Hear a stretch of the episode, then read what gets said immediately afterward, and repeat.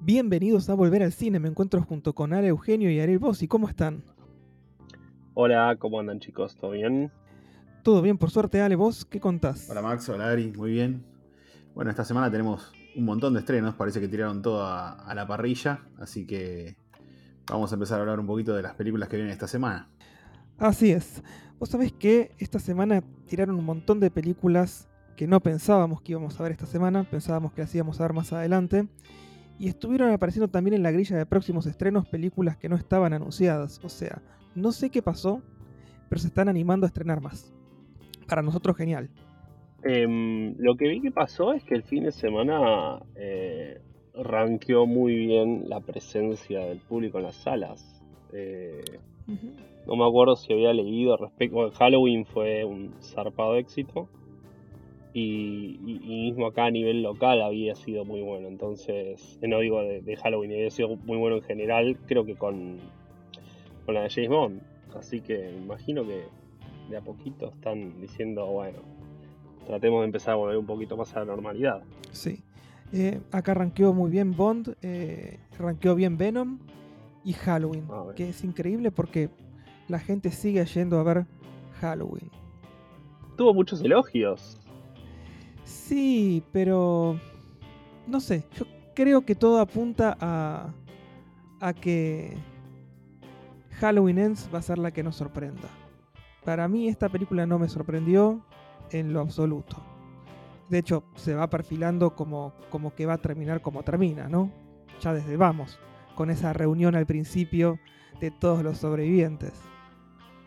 Puede ser. A ver, eh, es posible. no creo que nos vaya a sorprender. Eh, ese es el tema. Pero es un poquito el tipo cuando vas a ver cualquier tipo de slasher, ¿no? O sea, eh, si tengo que decir, la última me sorprendió.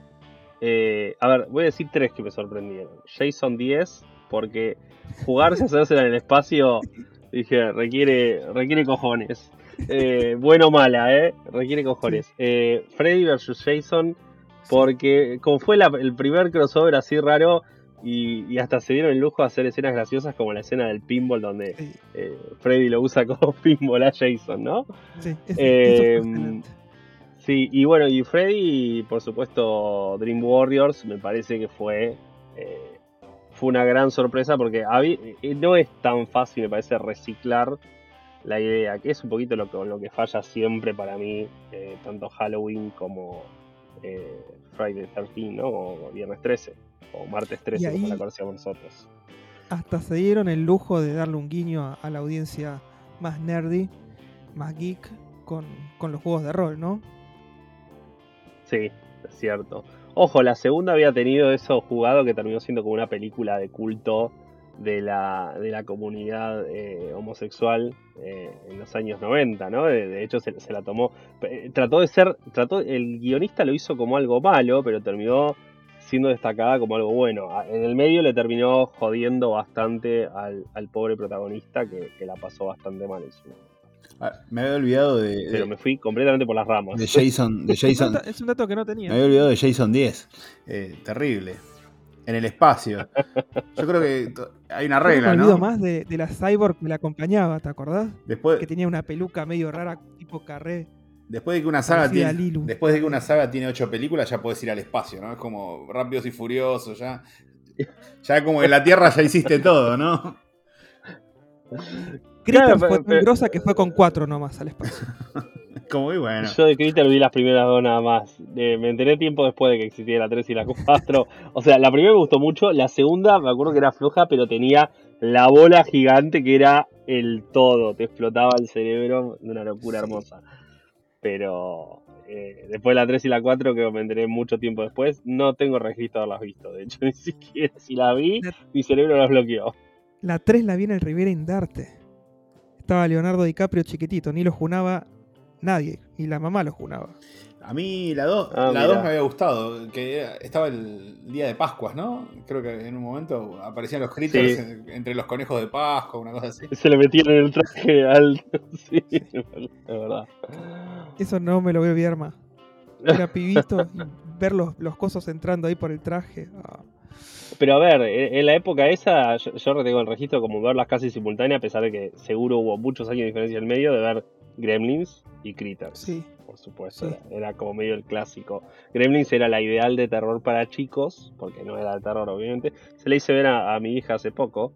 eh, y después Critters sí era más de terror, pero Critters era muy divertido. Los bichos eran tan divertidos que decís, eh, dale que va, no importa qué pase.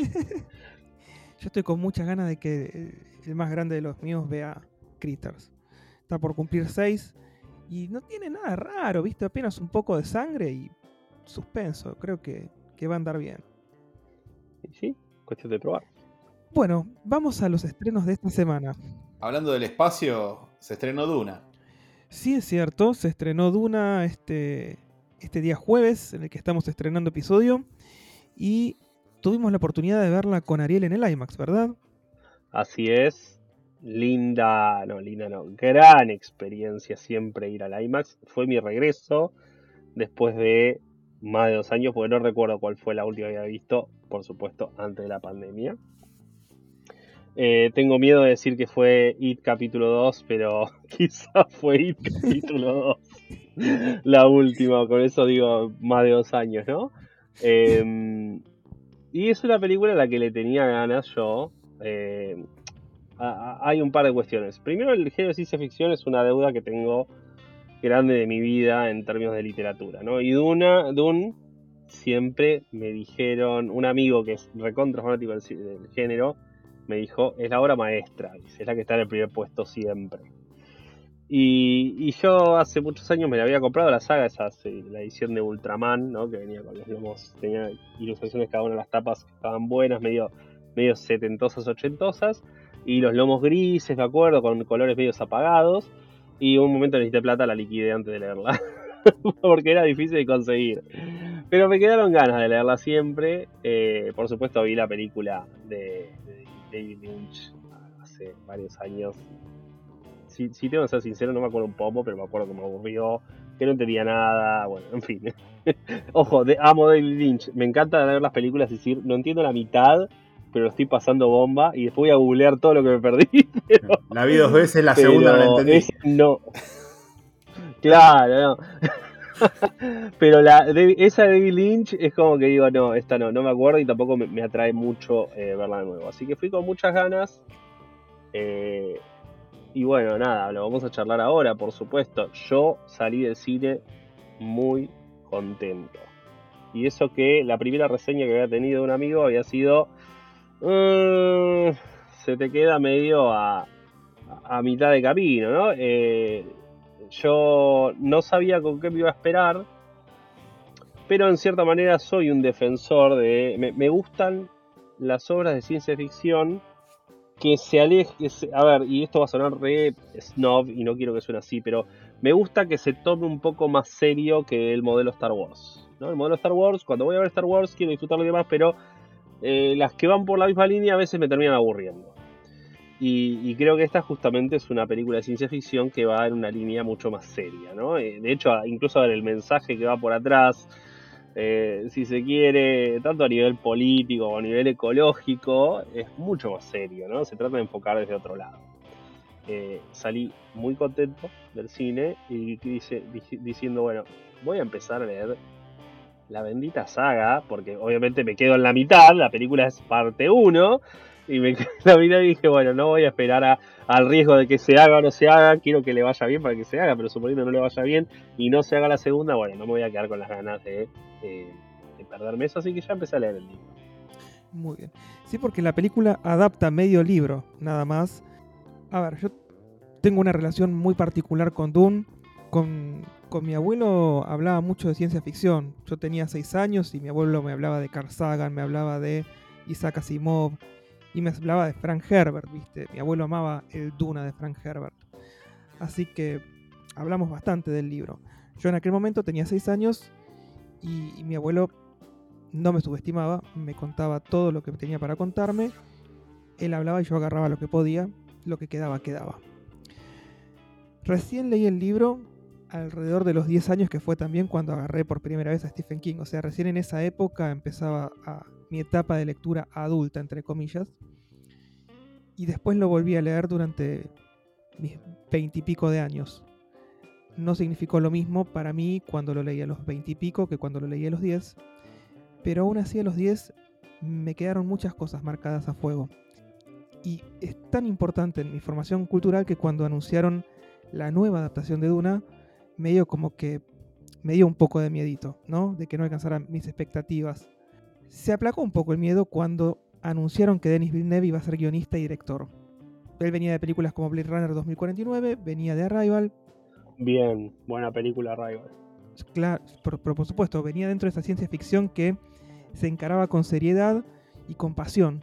Y ya para esta película llega con experiencia en ciencia ficción. Así que, bárbaro. La película estaba planeada para estrenarse el año pasado. Se retrasó un año más.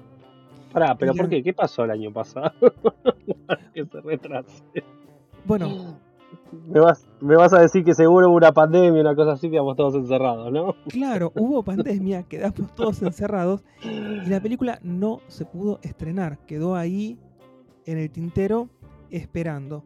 Hubo amagues que la estrenamos en HBO Max, que no la estrenamos, que la estrenamos en HBO Max, que no, que está pensada para cine.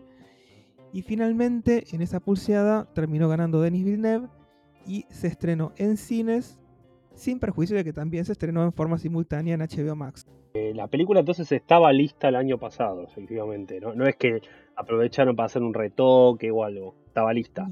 estaba lista. Estaba lista para sacar al cine y se retrasó. O sea, imagínate, con un año de retraso a vos el hype te va subiendo. A mí el hype me iba subiendo. Eh, o sea, viste cuando llegás al cine, te sentás, ves una película y decís, uff, para esto esperé tanto, tanta expectativa para esto.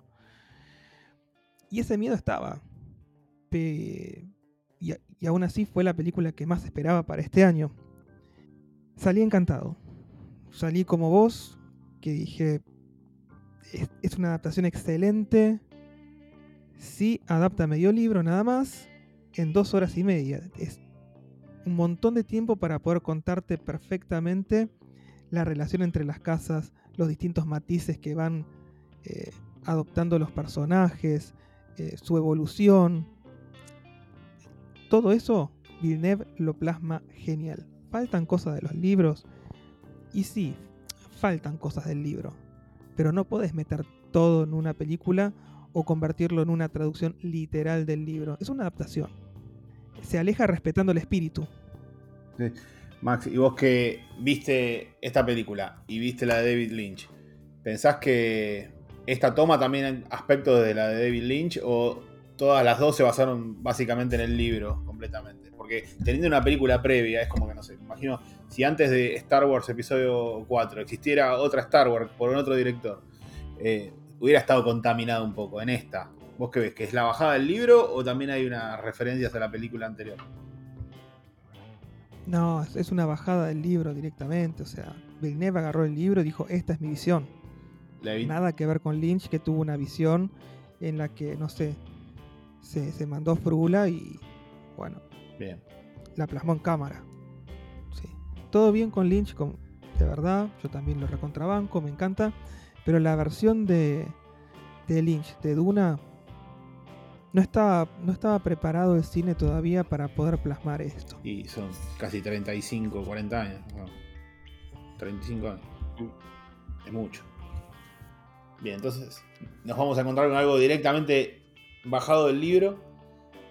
¿Y, con qué nos encontramos? Con una, una, película, obviamente, para el IMAX, como dijo Ari. Eh, es una película ideal para IMAX.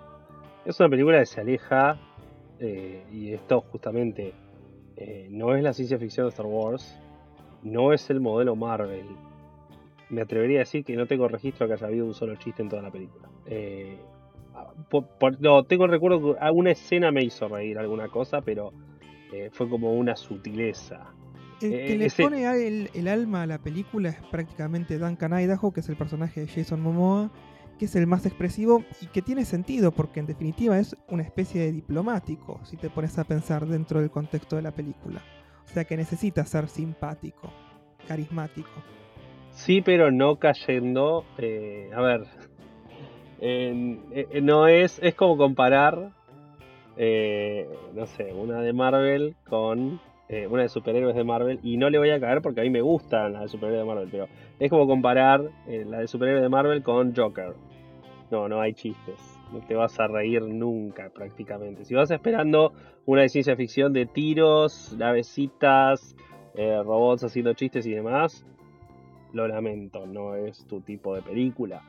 Ahora, me gusta que demande que no esté tan cocinado, ¿no? que no te lo den masticado todo, que vos tengas que estar prestando atención sobre todo al tema de la trama política, eh, que es eh, claramente tiene Frank Herbert, no sé, supongo haber tomado mucho de influencia de ciertas cosas de, nuestra cultura, de nuestra historia, incluso de otras religiones. El aspecto religioso está muy, pero muy presente a lo largo de la película. Eh, pero me parece que eh, lo vale el esfuerzo quizás de haberse... No, no vas a ir anticipando las cosas. Eh. de hecho, la primera, más de la primera mitad de la película es calma. ¿no? Tenés alguna situación de acción y demás, pero es lo menor. Es como un partido de ajedrez. ¿no? Se van colocando las piezas durante un rato largo, hasta que empieza la acción. La última parte de la película no para un minuto, por supuesto. Como vos decís, o sea, eh, tiene que haber habido muchísima investigación eh, desde el punto de vista antropológico de parte de Frank Herbert para escribir los libros, y esto se refleja en la película, por supuesto. Pensá que vos estás viendo una, un film de intriga política espacial. Después hubo un montón de producciones que se nutrieron de el libro Dune para, poder llegar al producto final. Por ejemplo, Star Wars. Como decís vos, Star Wars evidentemente está basada de alguna manera en Dune. Tiene sus, sus, momentos también de política espacial, donde te muestra un imperio que está gobernado por una parte religiosa y una parte militar. Bueno, tiene algo de política espacial Star Wars. Y definitivamente también creo que se encuentran otras series de política espacial como Battlestar Galactica o The Expanse, ponele que también eh, fue una serie de libros influenciadas por este tipo de, de precursor que fue Duna. El mensaje en cierta manera está también, ¿no? O sea, el tema de la explotación del terreno este, de la melange. Eh, yo quedé mucho más satisfecho de lo que pensaba repito, no había leído el libro, el trailer me había gustado, pero no me había dicho nada demasiado relevante tampoco, ¿no? Eh, sé yo, uno que viene de afuera no tiene idea, lo primero que piensa es el gusano, quiero que aparezca el gusano gigante, ¿no? Porque tenemos como el chip ese ahí de quiero ver el monstruo gigante y, y wow, y reírme, etcétera. Y nada, empieza la película, a mí que me gusta el tema de la intriga política, 10 minutos y me olvidé, digo, no me importan nada los gusanos. O sea, me está importando por dónde va esto, dónde va, a ver, dónde está la traición, cómo están tramándose todas las cosas. Todo el aspecto visual de la película es una locura, es una locura, es como, como dijimos, es ideal para ver en IMAX. Los planos, los efectos, bueno, cuando aparece Gusano Gigante es una fiesta. Eh, los, los helicópteros esos que parecen eh, libélulas me pareció hermoso. Sí. hermoso, están re bien hechos, están re bien hechos, sí. Eh, como dijo Ale, es una película que en la época es ideal para hacerla. También el presupuesto. Vos imaginate una película, lamentablemente una película así, sin un buen presupuesto, no, no llega a puerto. Me tengo mis dudas de cuánta gente va a ir a verla, eh, diciendo nosotros, miren que no es como Marvel, no se van a reír. Pero bueno, si les gusta la intriga política, me parece que es, es una muy, pero muy positiva. A ver, de todos modos, no se asusten. Son más de dos horas y media en las que hay drama, hay suspenso, hay intriga política y hay muchísima acción también. Porque, a ver, arranca con una secuencia de acción. Porque arranca con una secuencia de acción donde te cuenta la guerra entre los Harkonnen y los Fremen por la supremacía dentro de Arrakis. Después en medio de la película tenés la toma del palacio, entre comillas, de la ciudad donde están los Atreides. Y es una secuencia terrible. En, IMAX llenaba toda la pantalla porque estaba filmada con, cámaras IMAX. Y era una locura. Eh, explotaba todo por todos lados. Tenías el, ruido al mango. O sea, secuencias de acción hay para tirar al techo. pero están todas hiladas por un guion muy sólido, por una historia sólida que adapta muy bien todos los conceptos fuertes del libro, los que lo hicieron especial.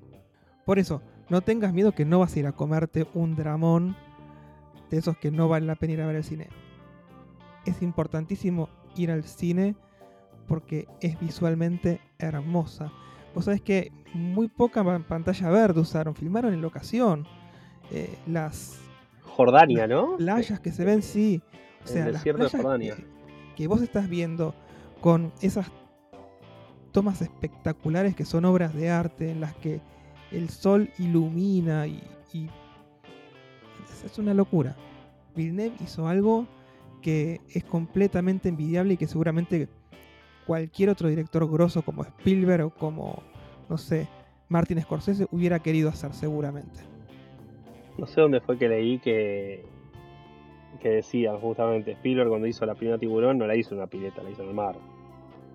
eh, y en este caso dice, esta la idea era también que se pudiese apreciar ¿no? Eh, la inmensidad de este desierto, ¿no? El, el, lo, lo, hostil que puede llegar a ser en términos de, de clima, en términos de calor, etc. Entonces quedó muy bien reflejado que no haya que se haya filmado la ocasión. Te sorprende aparte, a ver, la Tierra tiene estos lugares. No tiene gusanos gigantes debajo, por supuesto, pero eh, te... Nada, me, me, parece que es, es, justamente como dijiste, es un gran plus. Yo, yo fui a verla con ganas, no era ni cerca lo que más esperaba del año, pero eh, dije, no, quiero ir a verla, qué onda y demás, y tengo claro que eh, la noticia que estoy esperando ahora es confirmada Dune 2, fecha de estreno 2023-2024.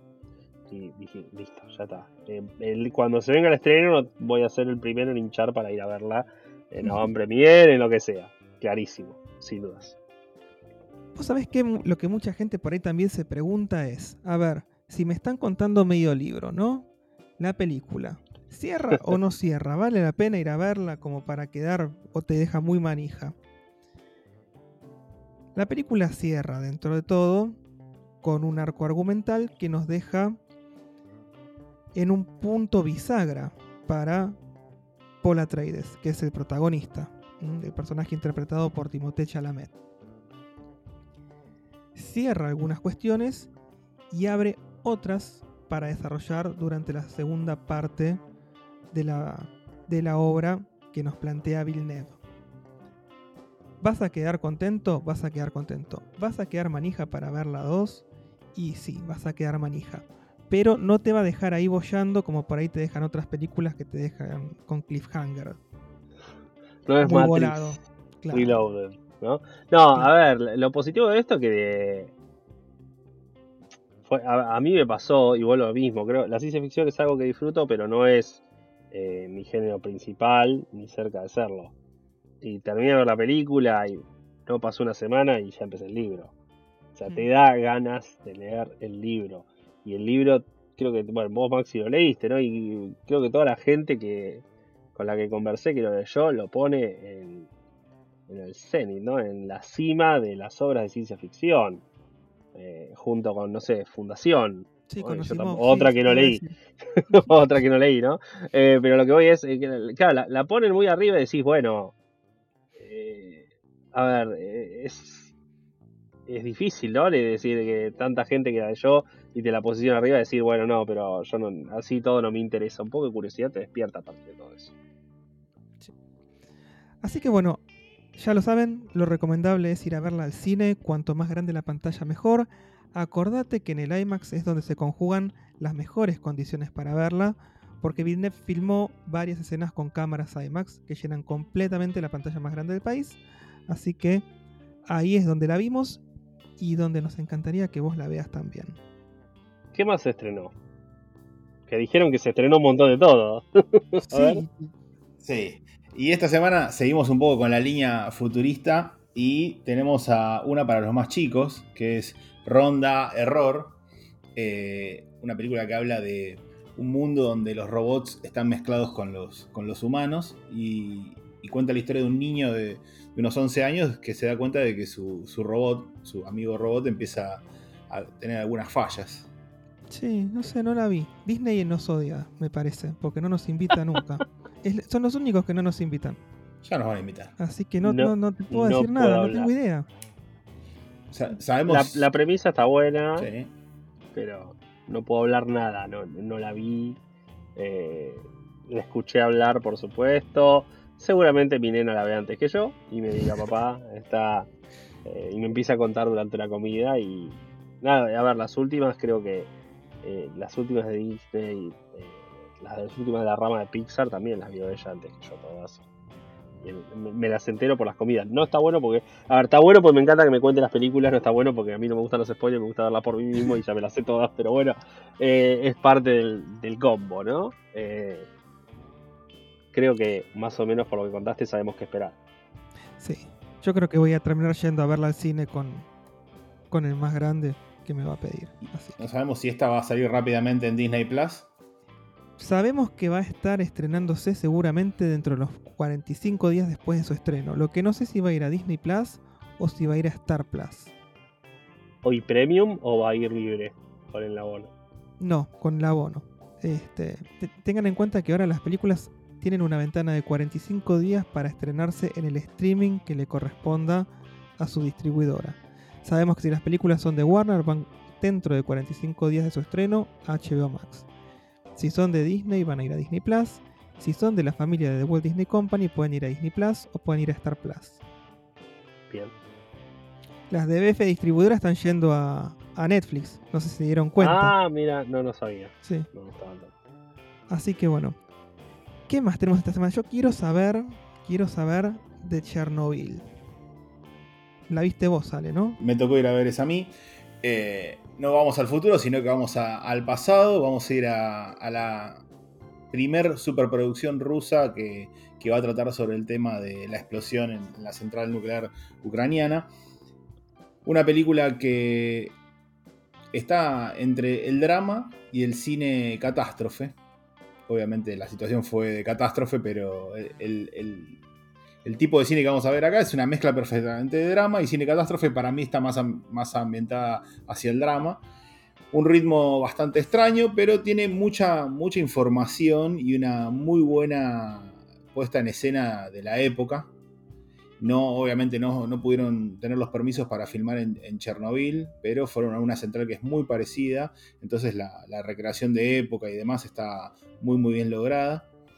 La película está protagonizada por el director, así que eh, es el hombre este que hace de un bombero que el día de la explosión se estaba por retirar. Siempre pasa lo mismo, ¿no? Siempre pasa. Siempre. O sos un policía que se está por Mañana retirar. me jubilo. Bueno, la noche te pegan un tiro, claro, sí. Tal cual. Bueno, el cliché no solo es para Hollywood, sino también para el cine ruso. Este bombero que, que se estaba por retirar y bueno, justo su hijo con el cual se había reencontrado eh, después de algunos años, que él no sabía que lo tenía, está cerca de la explosión y lo va a buscar y bueno. eh, ahí se desarrolla toda la historia, donde se hacen algunos grupos de, de rescate y él integra alguno de esos. Así que bueno, es una película interesante. Tiene como su parte documental, su parte de cine catástrofe y su parte de, de drama. Una película que la recomiendo para ver. Y bueno, no más que eso. Que vayan al cine y saquen sus propias conclusiones. Los Bien. Simpsons parodiaron muy bien todas las situaciones de el que se retira, el que se jubila, el que. Nada. eh, en la película de McBain me acuerdo. por Mendoza. vivir para siempre. Va a llamar al bote. y después, o cuando Skinner vio, recuerda en el pasado al compañero diciendo: Le estoy mandando una tarjeta de San Valentín a mi novia. Y esto, lo otro, y al minuto se liga todos los tiros. Los Simpsons de eso sacaron un muy buen partido de, de ese recurso harto utilizado por la industria cinematográfica. Tal cual. Que Son todos los clichés, ¿viste? Si alguien se pone a hablar de los hijos y de la familia, y de- la queda. Sí, Bueno, hoy, hoy me por- retiro, listo. Hoy no vivís. hoy te ligás el tiro antes del final del capítulo. el que más sufrió esto fue, fue Danny Glover. En Arma Mortal nunca se pudo retirar. O sea, Sí, vos no te vas a ningún lado, quédate acá. es Hicieron cierto. cuatro, desde la uno que se está retirando. Me había olvidado de ese buen punto. A mí me interesa esa verdad, Chernobyl. Eh, Me gustó, la, me gustó mucho la serie. ha- hay como un cierto miedo y atractivo en poder ir a visitar eh, Pripyates, se llama, no me acuerdo cómo se llama exactamente la ciudad, que te dejan durante solo un determinado tiempo, porque obviamente la radiación está ahí a flor de piel, pero, pero bueno, eh, eso, eh, me gustó mucho la serie que había salido no sé si el año pasado o el anterior. Eh, me gusta el tema, eh, así que seguramente la vaya. Aparte soy amante del cine catástrofe y que tenga un poquitito de catástrofe ya es un plus. Vos sabés que lo loco es que esta película es, como dijo Ale, el primer largometraje ruso sobre la catástrofe de 1986. O sea, pasaron 35 años antes de que puedan tocar este tema en una producción de gran presupuesto los rusos. ¿Por qué ahora? ¿No les parece que esto es como una respuesta a esta serie que te gustó Y puede tanto? ser. Sí, Este, puede ser. Quieren ca- cambiar un poco la imagen pública respecto a esto. A ver, Sí. este, eh, el- imaginario colectivo y la información que trasciende es que fue una cadena de cagadas ¿no? Sí. humanas, básicamente. Se mandaron un moco tras otro, tras otro, tras otro, y bueno, quedó eh, en lo que pasó. Eh, quizás lo, lo reivindican un poco, no me, no me lo spoileen porque me quiero sorprender, pero quizás lo reivindican, buscan reivindicarlo un poco, ¿no? Mira, en, la película te vas a encontrar con algunas cosas. Eh, el relato, por un lado la historia ficticia de este bombero y por otro lado hay como una suerte de blanqueo de historia oficial porque te cuentan algunas cosas, te cuentan eh, algunos errores que llevaron a que pase lo que pasó y te cuentan cómo se tuvieron que manejar en esta situación completamente inesperada y que quizás nadie estaba preparado. Así que tiene como una pequeña autocrítica. No te digo que se tiran palos todo el tiempo, pero te muestran un poco qué es lo que pasó y cómo se manejó el gobierno por aquel entonces. Che, vos sabés que no, no pudieron filmar, obviamente, como dijeron en Chernóbil, por razones obvias, pero filmaron en una central nuclear, en la de Korsk. Así es. Este, hubo un, un laburo enorme también de reconstrucción de locaciones, porque hicieron un hospital igual al que había ahí aledaño a, a Chernobyl, donde llevaron bastante gente. La vuelta al mundo. Eh, ap- aparentemente es una, una recreación muy realista y que, que impacta a los mismísimos rusos. Así es. Max. Bueno, Tomo nota. es, Bien. es una recomendada para, también para esta semana. Otra de las que se estrena esta semana es Z. ¿Qué tenemos para decir al respecto de esta? Bueno, Z es una película de terror. Eh, trata en principio de una madre y su hijo eh, y, de una presencia extraña que se hace amiga de este pequeño para arrastrarlo a sus juegos y, y bueno, este, al principio no le dan bola a los padres y terminan poniéndose espesas las cosas. Con el tiempo, cuando ya se quieren acordar, es tarde y esta presencia invadió la casa y no es exactamente lo que esperaban. Ni siquiera la víctima es la que vos esperabas. La película es, es se ve copada, así que yo soy de esos que te dirían, pégale un vistazo.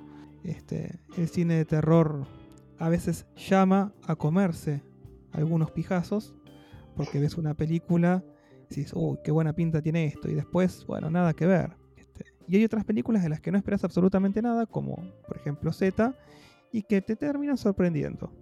Súper cliché la, la, la, la- la premisa, pero así como es cliché también siempre es atractiva, ¿no? O sea, el Sí. tema de- del amigo imaginario, el tema de la entidad que establece un vínculo con los chicos y demás.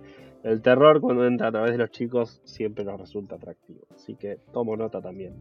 Demasiadas notas estoy tomando. Como siempre tomo notas, después termino viendo una de 10, pero bueno, ustedes entienden de que la voluntad está. Me las ¿alguna- venden bien, me las venden bien, eso seguro. Alguna vas a ver, así que después va a haber tiempo para charlar. ¿Qué más tenemos esta semana? Esta semana también tenemos Coda, que también es una, una película que pinta buena. ¿Podemos hablar de esta? No sé qué Sí. vamos a hacer. Sí, esa, esa la vi en el cine. Este, nos invitó Diamond Films. Y es una película hermosa. Nos encontramos con Ruby, que es hija de adultos sordos. Eh, es una coda, como dice el título de la película, porque las siglas en inglés significan Child of Deaf Adults, es decir, hija de adultos sordos. Y es la única persona oyente en su familia. ¿Qué pasa? La vida la termina llevando a unirse al club de coro de la escuela secundaria y ahí ella descubre su don para cantar. La alenta su maestro del coro, Bernardo Villalobos, para postularse en una prestigiosa escuela de música que se llama Berkeley, y ahí ella tiene que enfrentarse a la decisión más importante de su vida. Elegir entre sus obligaciones familiares o seguir sus propios sueños. Y cuando te digo elegir sus obligaciones familiares es porque los padres y el hermano, todos sordomudos, se apoyan mucho en ella para poder comunicarse con la sociedad. Si ella se llega a ir a la universidad y ellos se quedan solos, el miedo es cómo van a poder sobrevivir y defenderse. Acá hay algo que desde el principio a mí me produjo rechazo. El profesor Bernardo Villalobos es el actor Eugenio Derbez, que yo no lo banco, lo vi en varias producciones y la verdad que no, no, me, no me cabe cómo actúa, no me gusta. Y sin embargo, en esta película en particular no me impidió para nada que Derbez esté ahí. No me impidió para nada disfrutarla. Se roba todo Emilia Jones, que la vimos en la serie Lock and Key de Netflix, es Kinsey Lock, ahí, que hace de la hija de estas dos personas sordomudas que son interpretadas por Marlee Matlin y por Troy Kotsur. A Marlee Matlin probablemente, si te gusta el cine, la conoces porque ganó el Oscar como mejor actriz por Children of a Lesser God. No, es God. Children of a Lesser God, que era una película de 1986. Acá en Argentina la conocimos como Te amaré en silencio. Y es la única mujer ganadora de un premio Oscar sorda. Y también fue la mujer más joven en ganar un premio Oscar. El padre, eh, Troy Kotsur, que hace de Frank Rossi, no es tan conocido, pero también es un actor y director sordo que se roba la película eh, en el rol del padre de esta chica Ruby. Ustedes saben que este señor Troy Kotsur, les voy a tirar un dato que por ahí me importa a mí solo, eh, no sé ustedes. Hizo un cameo en el quinto episodio de Mandalorian. ¿En dónde? El episodio se llamaba The Gunslinger, el pistolero, Ah, este, como, como el primero de la Torre Oscura. Este, y no se le ve la cara porque fue un, un Tusken Rider, uno, uno de los hombres de las dunas. Max, esta película figura en su, en su ficha como drama, pero ¿vos la encajarías en un drama? A mí me parece que no va por ahí. Ale, es un drama. Sí, es un drama para mí porque está encuadrada principalmente dentro del conflicto que tiene esta chica de seguir sus sueños o quedarse con su familia. Lo que pasa es que el drama está completamente amalgamado con una comedia que es increíble. Es una comedia dramática.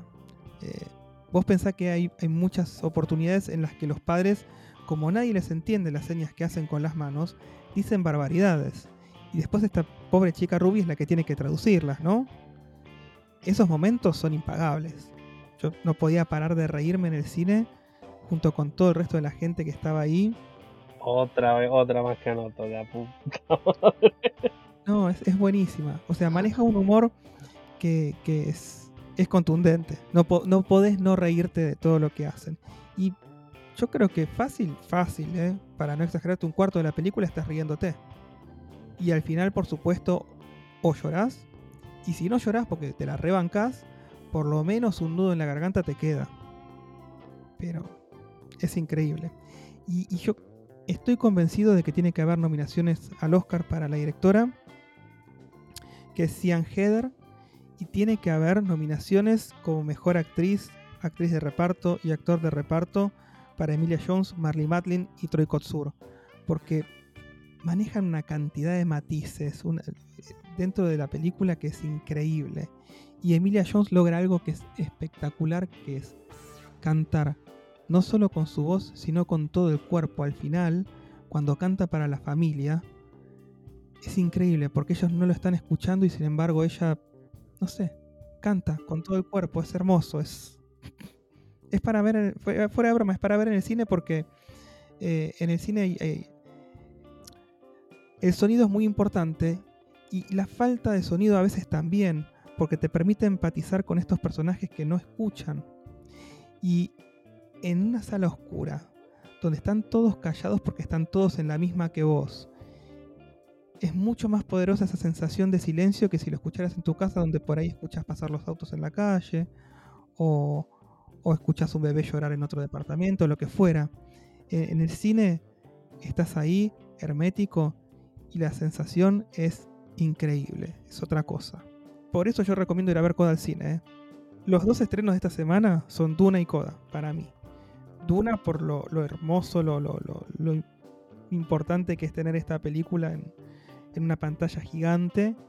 Y Coda porque para mí Coda tiene que ir a los Oscars y te recontramueve este, emocionalmente. Yo recomiendo completamente que vayan a ver Coda al cine. Es una película en la que te reís, llorás, te emocionás, te sorprendés y termina siendo una película feel good donde salís comprendiendo cómo se siente una persona sorda. De hecho, ahí está un momento crucial en la película donde puedes ver todo desde el punto de vista de Frank Rossi y, y sentís cómo se vive el mundo en sus zapatos. Es una película maravillosa, dura 111 minutos que se pasan volando y, te dejan ganas de, más, de estar un poco más al lado de esos personajes maravillosos este, que te presenta la película. Les voy a robar a los dos el término film, ¿eh? ya se los aviso. No. Las películas que salís sí y terminás sintiéndote bien. ¿sí? Como Ted Lasso, Ted Lasso es la serie sí. Ted Lasso es, es, es el Feelgood en su máximo nivel. Eh, bueno, muchachos, otra de las películas que tenemos esta semana es Retrato de una mujer en llamas, una película que se iba a estrenar, si mal no recuerdo, para el 15 de marzo del año pasado. Sí, es una película de 2019 que se estrenó en algunos lugares del mundo, inclusive durante 2019, y a nosotros nos estaba llegando justo antes de la pandemia. Creo que inclusive tuvo un pequeño estreno limitado y se terminó levantando. Íbamos a Max, y Creo que fue el. Sí, es, es, cierto. Digamos, por eso, creo que fue el 15 de marzo, fue unos días previos, porque cerraron los cines y se dieron de baja las, las avant premier y bueno, quedó, quedó ahí retrato de una mujer en llamas. Sí. Igual nos la rebuscamos para verla. Eh, ya hablamos de retrato de una mujer en llamas, pero vamos a ir a verla al cine porque. Merece. Lo merece, sí. Es una película que que hay que apoyar. Sí, tiene buena música, tiene una banda de sonido hermosa, tiene una fotografía también increíble y obviamente no es una película para estar ahí con los pochoclos eh, bajo el brazo, es una película que quizás le iría a ver un, a un cinearte, pero que es excelente. La, la, mirada de la directora y de las dos actrices que trabajan, una es pareja de ella, o ex pareja, creo que estaban por ahí en aquel momento. Ex pareja de la directora, sí. Eh, ex pareja, bueno, es, para mí es una gran película, esta película francesa, donde no solo la, la, la, imagen y la fotografía y la historia, sino que la música te va llevando a través de los minutos. Bueno, y entonces esta semana nos quedan dos estrenos, dos estrenos que no pudimos ver. El primero es Your Eyes Tell, Tus Ojos Dicen, una película de origen japonés en esta película un trágico accidente dejó ciega a Kari, pero ella se aferra a la vida y a los placeres más pequeños que todavía puede brindarle. Akari ha perdido a su familia y conoce a Rui, un exboxeador de kick a quien no reconoce, y los dos comienzan una relación hermosa. Esta por ahora no la voy a anotar. Miren la primera después me cuentan. claro. No, no, porque me parezca mala, sino porque no tengo tiempo de ver todo. Digo, bueno. No, es cierto. No, es que no tenemos tiempo para verlo todo, sí, es cierto. Es cierto. Ni esto ni las series, hay cosas que yo todavía tengo pendientes, un montón de películas. De hecho, tengo una pendiente de Villeneuve, que recién decía, capo absoluto. Yo no vi Incendies, la tengo que ver. ¿Y la última? Y la última es La Casa de los Conejos, una producción argentina en la que Laura, con tan solo 8 años, está acostumbrada a usar nombres falsos y cambiar de casa. Sabe que para sobrevivir es necesario no decir nada, ni siquiera a sus abuelos. Los padres de Laura esconden las armas en escondites en el techo de cada casa en la que viven, pero cuando el padre cae preso, la madre se tiñe los pelos de rojo brillante y junto con Laura se instalan en la casa de los conejos, donde viven Diana, embarazada de tres meses, y su marido Cacho, economista de traje y corbata que trabaja en Buenos Aires.